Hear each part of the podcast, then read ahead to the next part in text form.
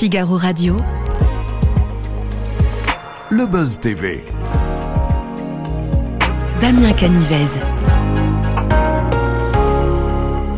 Bonjour à toutes et à tous, je suis très heureux de vous retrouver pour ce nouveau numéro du Buzz TV. Salut Mathilde. Salut Damien. Allez, c'est parti. Aujourd'hui, nous accueillons dans ce studio une journaliste qui refait la France chaque semaine sur RTL et qui s'apprête à prendre à bras le corps un sujet complexe, tabou et sans doute aussi, vous allez le voir, un petit peu polémique. Bonjour Anaïs Bouton. Bonjour Damien, bonjour Mathilde. Bienvenue sur ce plateau. Alors, Lost in Transition. Alors voilà, on va parler un petit peu anglais aujourd'hui. Ouais. C'est le titre de la soirée que vous allez incarner. Ce sera donc sur TV. La chaîne va proposer un documentaire sur ces hommes et femmes qui ont amorcé un processus de transition, mais qui à un moment donné, en fait, ont décidé de faire machine arrière. Mm. Et ensuite, à 22h, vous euh, animerez un débat euh, sur ce sujet. Euh, déjà, la première question que je voulais vous poser, quel est l'objectif de cette soirée? Est-ce que c'est de montrer que tout n'est pas rose dans le processus de transition, ou bien c'est aussi d'alerter les pouvoirs publics en disant faites attention, aujourd'hui, il y a des adolescents qui sont perdus. Vous- Et la qui, réponse euh, est dans la question. Ah d'accord, j'ai un peu donné la réponse. Ah très bien, j'ai fait votre réponse. exactement Les deux.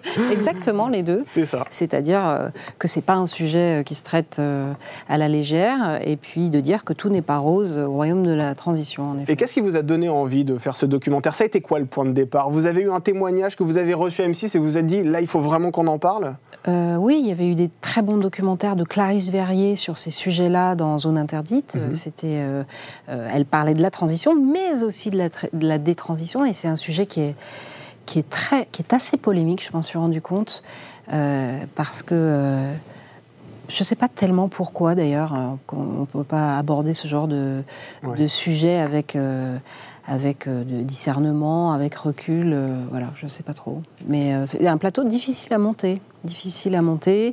Euh, des gens dans les documentaires euh, euh, qui ne veulent plus venir en plateau parce qu'ils reçoivent trop de menaces et Ah oui. d'injures sur les réseaux sociaux. Ouais, ouais, c'est très très compliqué. hein.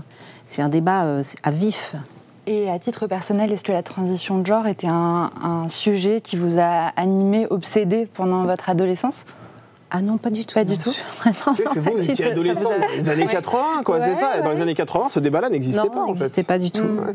Ah, Je comprends que des gens puissent se poser des questions, mais en fait, il me semble, euh, on a sur le plateau euh, Fanny qui a fait euh, une transition parfaitement réussie à 40 ans Oui. et qui explique toute la joie et le bonheur qu'elle a d'être une femme euh, maintenant, mais c'est un processus qui est de maturation qui est très long en fait. Eh bien, ce documentaire est passionnant. Et on n'a pas beaucoup Oui. de chiffres. On n'a pas de, on n'a pas de, réellement de chiffres euh, sur euh, ni dans un sens ni dans l'autre d'ailleurs. Mais vous en avancez quelques-uns d'ailleurs sur lesquels on va revenir un peu Ouais. plus tard dans cette interview parce que euh, parfois ils peuvent faire froid dans le dos. On, on y reviendra dans, dans quelques instants, mais tout d'abord, je vous propose de découvrir les news médias présentés aujourd'hui par Mathilde Sefer. Allez Mathilde, on commence les infos médias avec les ennuis judiciaires de Stéphane Plaza. Oui, le parquet de Paris a ouvert une enquête pour violence conjugale contre l'animateur.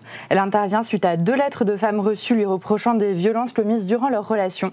Il avait déjà été accusé dans un article de Mediapart par trois anciennes compagnes de maltraitance, à savoir humiliation, menaces, violence verbale et pour deux d'entre elles physique.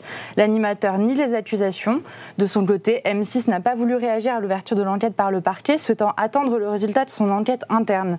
Une manifestation était organisée devant leurs locaux pour obtenir la déprogrammation des, des émissions de l'animateur. Anaïs Bouton, est-ce qu'M6 doit suspendre Stéphane Plaza le temps de l'enquête? Je n'ai aucun commentaire à faire sur cette histoire. En revanche, je peux vous parler de mon podcast euh, Tenace, Ah. je peux vous parler de ma soirée du 25 novembre, je peux vous parler euh, d'une opération, d'un appel que je fais aux chaînes, euh, si vous voulez. Ah, très bien. Ben justement, alors attendez, gardez-en sous le coude parce Voilà, que je peux je vous dire que tous ces sujets-là, on va les aborder dans l'interview. On poursuit ces news médias, Mathilde, avec un YouTuber qui arrive sur France 2. Et oui, Damien, c'est Hugo Travers, plus connu sous le nom d'Hugo Décrypte.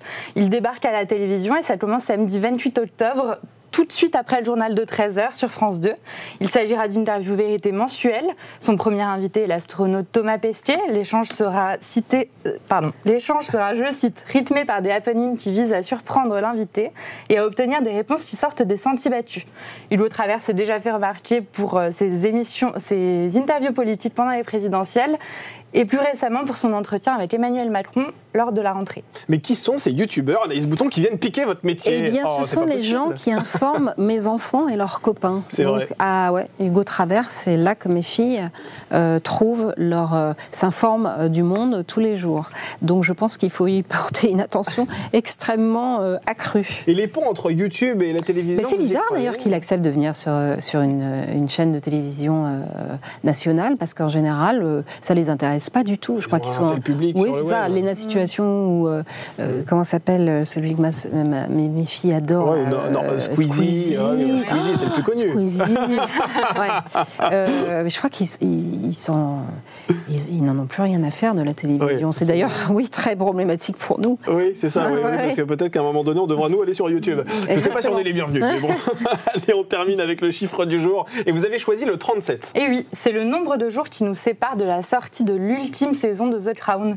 Ah. Netflix l'a annoncé, elle sera en deux parties. Une à retrouver sur la plateforme dès le 16 novembre. Pour la seconde, il faudra attendre le 14 décembre. La saison sera centrée sur les événements vécus par la famille royale entre 1997 et 2005, à savoir l'idylle de Diana et Dodi Al-Fayed, son décès et la gestion de sa mort par le, le jeune prince William. Ah oui, c'est pas la séquence la plus drôle. Non. Mais vous, euh, vous, vu, vu votre action, vous adorez les têtes couronnées, Ouais, apparemment. non, j'adore euh, The Crown. Ah, The Crown, c'est une des plus grandes séries de l'histoire de la télé. Et vous regardez quoi d'autre comme série, si c'est pas indiscret Succession, Ah, Succession, d'accord. Succession, c'est une des plus belles séries aussi. Le générique est incroyable.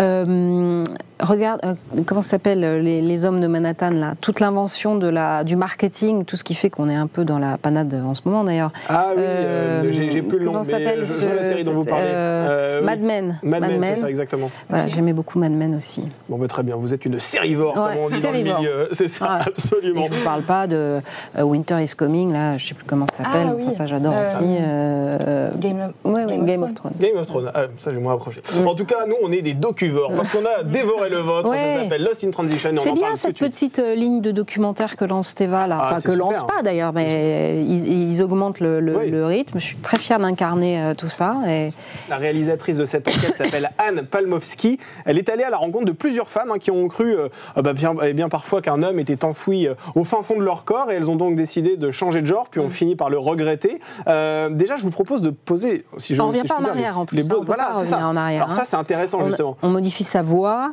Euh, certaines, il y a une, un témoin sur le plateau qui s'appelle Camille euh, qui, a, qui a subi une hystérectomie et une ablation des seins. Et donc, euh, voilà, c'est des choses. euh, il faut vraiment, il faut vraiment Il faut y bien réfléchir. bien oui, sûr. oui. Mais très concrètement, en 2023, aujourd'hui, comment on fait pour changer de sexe? Est-ce qu'il y a un processus très particulier pour euh, médical, légis... enfin, au, au niveau Oh, de l'état civil? C'est assez simple. hein. Ouais. Euh, Il y a plusieurs étapes dans une, dans une transition de, de genre. On commence par une transition sociale. Oui. Et puis après, c'est assez simple hein, de, de, de, de, tran- de, comment on dit, transitionner. Ouais. Euh, c'est pas très contrôlé, Mm. en fait. Voilà. Et qui sont ces femmes du coup qu'on verra dans le documentaire? Alors en fait, il y a une, euh, une médecin qui explique assez bien que euh, à cause des perturbateurs endocriniens, etc., les jeunes filles sont réglées, enfin sont, leur corps euh, mute beaucoup plus tôt. D'ailleurs, il y a eu des études qui sont sorties aujourd'hui. Oui. Et donc cette apparition d'un corps sexué dans une, dans, un, dans, une, dans une petite fille, parce que maintenant elles ont 10-12 ans, euh, fait qu'elles sont très mal à l'aise avec ça et qu'elles peuvent parfois penser que c'est parce qu'elles ont été mal attribuées. Ah oui. Et comme c'est ce qu'elles voient à la télé ou sur les réseaux, les réseaux ont une énorme responsabilité euh, là-dessus. Et je dis, je dis que c'est, il faut vraiment bien réfléchir. Bah justement, le cas de Clémentine, euh, que, dont, dont vous parlez dans le documentaire, est assez emblématique. Elle a 17 ans lorsqu'elle décide de changer de sexe, donc effectivement, elle subit tout un tas d'opérations, elle suit un traitement médicamenteux, et au moment où elle reçoit sa carte d'identité, eh bien là, son monde s'écroule Eh en oui. fait. Eh Qu'est-ce oui, qui se passe à ce moment-là bah, Son monde s'écroule parce qu'elle se dit qu'en fait, elle aurait jamais dû. Ouais. voilà. Et qu'elle elle se, sent, euh, elle se sent femme. Et psychologiquement, ça, ça doit être hyper Ouais, compliqué quand ouais, même ouais. pour elle. Mais la jeune fille qu'on a sur le, sur le plateau euh, aussi est très, euh, est très psychologiquement touchée, ouais. Mm. Ouais, ouais, affectée, bien sûr. Bien sûr. Et pourquoi toutes ces femmes ont-elles fini par euh, faire vouloir faire machine arrière? Ben, euh, parce qu'elles se sentaient pas bien, euh, elles se Ouais. sentaient pas bien en prenant des hormones et en, en modifiant leur corps. Oui, c'est ça, un vrai mal-être en fait. Comme elle Euh, se sentait oui. pas bien d'ailleurs à la base lorsqu'elles étaient femmes. C'est- pas, c'est pas une, euh, c'est pas une solution en fait. Euh, Mm. c'est- dans certains cas, hein, je, je, je Mm. parle Sûr, pas ouais. pour tout le monde, mais il y a vraiment un problème avec euh, avec les enfants. euh, Est-ce que les quand même. psychiatres arrivent à l'expliquer ça? Vous avez aussi des témoignages de médecins dans ce documentaire et puis dans votre débat qui Ah expliquent oui, que voilà, euh, il y a à la base un vrai mal-être. Oui, oui, il y a, il y a- il y a sans doute un vrai mal-être. Il y a aussi des enfants qui sont, euh, euh, qui sont anorexiques. Enfin, on connaît ça. À l'adolescence, à la puberté, les choses, le corps change. C'est quand même très délicat à gérer. Donc, euh, effectivement, on peut être très malheureux. Mais de là à engager des choses complètement euh, euh, irrémédiables, il faut faire attention. Alors, pour, pour reprendre le cas de Clémentine, lorsqu'elle décide de redevenir femme, sachant que bon, elle était déjà sur un processus de transition pour devenir homme, vous dites qu'on ne peut pas faire machine, machine arrière, et c'est vrai que vous avez raison, on le voit bien dans le documentaire. Mais qu'est-ce qu'on lui dit alors à ce moment-là? On lui dit, bah, tant pis, t'as fait le mauvais choix. Bah ouais, ouais, Tout ça. simplement. Ouais, ouais, c'est ça. La jeune fille sur le plateau, euh, Camille, euh, dit qu'elle s'en veut énormément à elle-même. Je lui dis, mais vous ne, vous ne, vous n'avez pas. le débat est enregistré. Je lui dis, mais euh, pourquoi vous en voulez à vous-même? Vous étiez Ouais. si jeune. Bah oui. Euh, c'est- c'est c'est fou quand même. Et donc, elle, euh, ouais, vous verrez, le, dé- le- le- son témoignage est très euh, bouleversant aussi. Mais Et comment- le documentaire est excellent. Vous avez raison de le dire. Ouais. Et comment expliquez-vous que la loi autorise un ado qui se pose mille questions à changer de sexe aussi facilement? Je ne le sais pas. Je ne le sais pas. Mais c'est vrai que vous, vous êtes, enfin, à ma connaissance, en tout cas à la télévision, la première à vous poser cette question-là quand même, alors que c'est quand même, Oui, oui, c'est quand même essentiel. Le- la mode, c'est plutôt le contraire. d'ailleurs, Voilà, hein. c'est ça. Oui. Et d'ailleurs, vous risquez quand même quelques critiques de la part des bien. féministes qui, on sait Ah aujourd'hui non, quand même encouragent Alors, ce genre Damien, de le- le Alors féministe, pardon, néo-féministe, je voulais Euh, dire. Je, je veux bien, Voilà, ouais, parce exactement. que ça n'a rien à voir avec le, avec le féminisme. Ouais. Bah, Non, des non. féministes, euh, disons, euh, très radicales, quoi. Voilà, oui. C'est-à-dire des, activistes Voilà. euh, du, du transgenrisme. Vous avez déjà eu ce genre de critique avant même que la diffusion Non, mais ait j'attends ce soir, ça va être super. Ouais. Je vais passer une bonne soirée grâce à vous sur les réseaux. Je crois que mon mari va m'emmener au resto. Et puis vous leur, vous, vous leur donnez la, la, la- la voix aussi, enfin vous leur tendez le micro aussi dans le documentaire et dans le débat que vous Alors, organisez re- elle, refuse, il- elle refuse absolument, évidemment, Ah parce que si on, si on questionne, Ah ouais. c'est un sujet qui est urticant, polémique, euh, polarisant, c'est-à-dire c'est comme bien des sujets dans notre société euh, euh, maintenant, euh, c'est c'est des choses euh, dont on ne peut, où on ne peut pas organiser. Dieu sait si j'en ai euh, mené des débats, euh, et pourtant avec des gens. euh, Ah hein On va en parler un petit peu après justement. euh, c'est- il y a- il y a- là, les, les gens ne veulent même pas débattre en fait. Donc on a sur le sur le sur le plateau des gens qui ont et je les en remercie d'ailleurs qui ont accepté de débattre mais c'est extraordinaire et les, et les jeunes filles dans le documentaire qu'on a invité à venir sur le plateau nous ont dit non je risque trop. Hmm. Enfin, c'est incroyable quand même. Pourquoi elle risque trop? Bah, elles risquent de, de se faire harceler. Ouais. Ah oui. C'est incroyable. Elles ont refusé. Et celle qui témoigne, elle est, à- masquée, elle est masquée. Elle a un masque noir effectivement avec une avec une cagoule. Et elle est extrêmement euh, courageuse. Et d'ailleurs, c'est ce que dit Fanny, Ouais. qui elle-même est transgenre et qui dit qu'elle ne comprend pas euh, la polarisation de ce débat et la, la violence et la haine. C'est effroyable. Et en, montant ce débat, franchement, euh, Dieu sait, je vous dis, Dieu sait que j'en ai présenté, mais je me suis dit, mais je ne comprends pas que ça suscite. J'allais vous euh, poser la question, comment vous expliquez bah, cette polarisation Parce que là, on parle effectivement d'activistes qui expliquent à longueur de plateau que la transition vers un autre genre, c'est cool, Ouais. c'est super, il faut pouvoir ouais. s'assumer. Sauf que derrière, en fait, lorsqu'on a 15 ans, eh bien, euh, on ne fait pas marcher, marcher arrière. Et on sait qu'à 15 ans, on se pose mille questions Ouais. sur sa sexualité et sur son genre. Et ça, vous, vous n'arrivez pas justement à comprendre pourquoi il y a une polarisation comme ça du débat Je la comprends pas du tout. Il y a une forme d'extrémisme aussi. Ouais. Ouais. Ah ouais, de radicalité, ouais, ouais. Et est-ce que votre regard a, a évolué sur le sujet après avoir visionné le, le documentaire? Oui, enfin non. je- Vous aviez je- je- déjà je- un- J'avais déjà un avis vue, qui euh, était que c'était pas un sujet euh, euh, complètement anodin. Euh, et que, ah bah bien sûr, Mm. oui. Non, Bien non, sûr. ouais. Alors quand même, c'est vrai qu'il n'y a pas, c'est pas un ruissellement de chiffres ce documentaire. Néanmoins, il y en a un qui m'a frappé. Euh, 800 enfants étaient suivis en 2019 pour une transition de genre. En 2013, il n'y en avait que 3. Mm. Comment vous expliquez euh, cette augmentation-là? Et Je pense, enfin, quand je pose la question sur, puisque je pose la même question que vous, Damien, euh, il m'ex- il m'explique que c'est la puissance des réseaux sociaux. euh, elle l'explique d'ailleurs, Camille. hein. Elle dit que, elle dit que sans les réseaux sociaux, elle en un clic, elle a trouvé de la testostérone à, à- à prendre euh, comme ça, euh, sans, sans contrôle. hein. Donc les réseaux sociaux essentiellement ont permis de favoriser ce genre de Je discours. pense. Ouais. Et surtout que 80% d'entre eux changent d'avis après l'adolescence. C'est un chiffre que vous avancez. Euh, selon, vous, qui est le responsable de ces des pardon. La loi qui permet trop facilement de changer de sexe, euh, les militants euh, qui, qui, sont trop. Euh, non, mais la loi, la loi. Ouais, je pense. Ouais. C'est la loi. Il faudrait pour vous une loi qui bah, permette. On est déjà moins, on est déjà moins facilitateur qu'en Espagne, où alors là carrément il n'y a plus, même plus besoin de l'avis des parents. Mais on a une, une, mère de famille aussi, une, une, mère sur le plateau qui, est, qui, qui, se pose beaucoup de questions. Mais je comprends qu'on s'en pose hein, aussi. Je suis pas radicale dans l'autre sens non plus. Mais je ne comprends pas la haine et la violence. Je n'en peut plus. Vous, en êtes pour le débat, en fait. C'est ça, voilà. exactement. et vous avez animé des émissions de débat. On va, y revenir.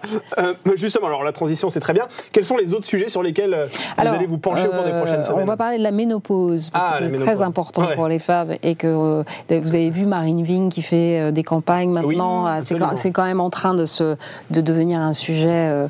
moi, je trouve ça très bien de parler de tout ce qui touche les femmes. On va parler de la mode euh, au défi du handicap. Et puis on va faire le 25 euh, novembre une grande soirée spéciale euh, avec la diffusion du film L'Emprise, puis un débat sur les féminicides. Ça, c'est un combat qui me particulièrement, qui me tient vraiment à cœur. on va se pencher sur l'exemple espagnol, qui est souvent cité en exemple, et c'est vrai que l'opinion publique espagnole, l'opinion publique a pris conscience du fait, après un drame affreux où une femme était venue témoigner de ce qu'elle avait vécu pendant 20 ans et qui, s'est fait assassiner par son mari quelques jours après devant sa petite fille, l'opinion publique espagnole est devenue, a, pris la, chose à bras le corps. Et donc les, politiques ont été obligés de suivre. Et c'est vraiment ce que, ce que je, souhaite en France, c'est mon combat, je suis en train de beaucoup travailler là-dessus, je vais d'ailleurs faire un documentaire à la demande de, de euh, de la direction du, groupe M6 sur ce sujet du, féminicide. Et euh, je, voudrais, j'ai déjà fait l'appel dans une autre émission, que les chaînes nationales ouvrent chaque euh, journal euh, avec la photo euh, de la femme qui a été assassinée dans la journée, puisque il y en a à peu près une toutes les 56 heures qui meurt sous les coups de son conjoint ou ex-conjoint. Donc c'est ce qui se fait en Espagne. Je crois que c'est Antena 13 qui le fait, qui ouvre son journal par une photo de, la. Et c'est comme le principe des otages, si vous voulez, à l'époque de Jean-Paul Kaufmann et quand c'était Jean Drucker qui, qui officiait à France Télé, il avait fait mis cette, cette, photo, ce moyen de se rappeler de ce qui se passe dans ce pays encore maintenant. Et de marquer les esprits. Et exactement, et de marquer les esprits de façon à ce que l'opinion publique elle, les politiques, et lui dit, et leur disent alors, euh, qu'est-ce que vous faites? Nous recevions sur ce plateau Laurent Fontaine et Pascal Bataille qui reviennent avec, avec la vérité qui compte sur scène. Oui, j'ai Fabuleuse émission. J'ai vu. Euh, ils avaient une question à vous poser, je vous propose vous avez de la leur rideau ou pas? Ah non C'est pas bien avec leur rideau? C'est comment d'avoir travaillé avec M. Euh, Monsieur Zemmour? Ah la question qu'on doit vous poser à peu près 20 fois par jour. Ouais, je, ne sais plus si on la pose à Léa Salamé encore maintenant. Parce ah, bonne question. Écoutez, euh, moi, euh, j'ai fait une émission de débat de très haute tenue. Qui s'appelait Zemmour et Nolo. Qui s'appelait Zemmour et Nolo. Euh, et j'ai trouvé, j'ai trouvé ça formidable de pouvoir faire ça en fait. Hmm. Les deux étaient pour moi, bon après euh, les, temps ont changé, il s'est engagé en politique euh, et voilà. Mais euh, au départ, à l'époque, les deux étaient, c'était pour moi deux figures de l'esprit français. Éric Zemmour, c'était la mémoire et l'histoire, et Éric Nolot, c'était l'esprit, l'esprit, la, drôlerie, l'humour la pertinence de l'humour et le comment dirais-je le euh, enfin, c'était c'était deux esprits français et j'aimais beaucoup et je trouvais ça intéressant et d'ailleurs le public aussi euh, de les mettre en face de politique on y entendait. Mais c'est toujours ça sur Paris Première. Quand il se passe quelque chose sur Paris Première euh, c'est pas comme ailleurs. Mmh. et donc ce débat c'était merveilleux. Il y avait Sandrine Saroche il y avait Alba Ventura qui était aussi sur excellente. Tanguy Pastio la première année oui, oui. Donc c'était une, offre dans les débats politiques qui n'existait nulle part ailleurs, en fait. D'ailleurs, on aurait pu l'appeler nulle part ailleurs. Est-ce que vous êtes toujours en contact avec Éric Zemmour? Non. Non? Je suis plus en contact avec Éric Zemmour. Bon. Il faudra vous renvoyer un petit texto. enfin, après, j'ai pas envie de jouer les entremetteurs, attention. Hein. Allez, on va aborder la dernière rubrique de cette émission qui s'appelle Au suivant.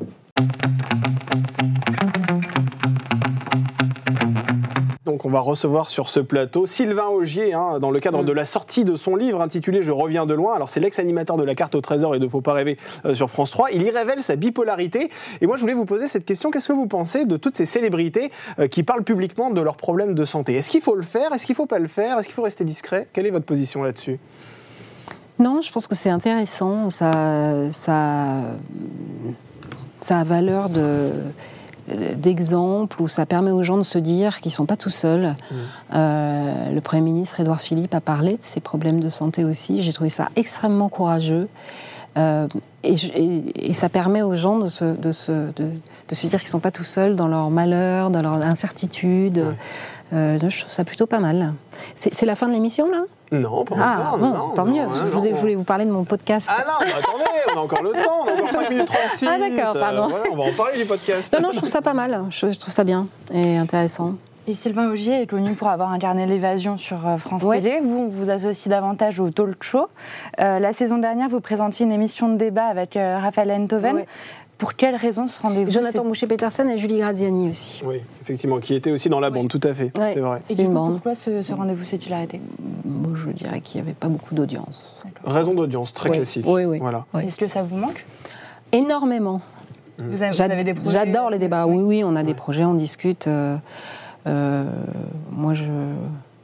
Oui, je, je- je suis revenue à l'antenne euh, assez tard, en fait. Oui. euh, euh, et, et je, suis, je fais feu de tout bois. J'adore ça, en fait. Et est-ce que vous auriez aujourd'hui traité, par exemple, la guerre entre Israël et le Hamas euh, dans, Ah, dans sûr. cette émission Ah, Et, vous auriez traité aussi la France Insoumise Vous voulez dire euh, le groupe terroriste, le Hamas Le groupe terroriste, le Hamas, Ah, vous, vous le dites. Ce qui n'est pas le cas de la France Insoumise, d'ailleurs. Oui. si Vous avez remarqué. Oui, oui. Ouais, il Ouais. devrait le, le faire, selon vous vous, vous- vous auriez traité ce débat-là euh, de cette manière-là, sur la France Je Insoumise sais pas comment on l'aurait traité. Ah bah, sûrement, oui, sur, oui, oui, oui, oui, sûrement.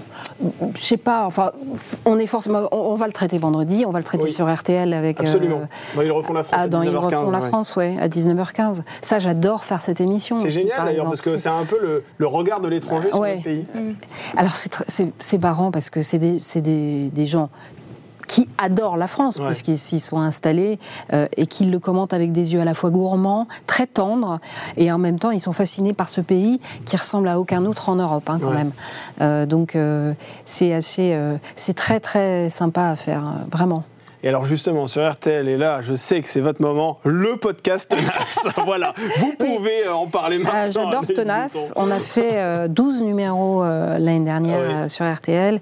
Euh, c'est un podcast qui est important puisque, euh, euh, puisqu'on parle de femmes, on donne la parole à des femmes qui n'ont jamais rien lâché. Oui. Donc euh, ça va de Rachida Dati à Sandrine Rousseau, euh, en passant par la première négociatrice du RAID ou la première patronne de la prison de Fleury-Mérogis.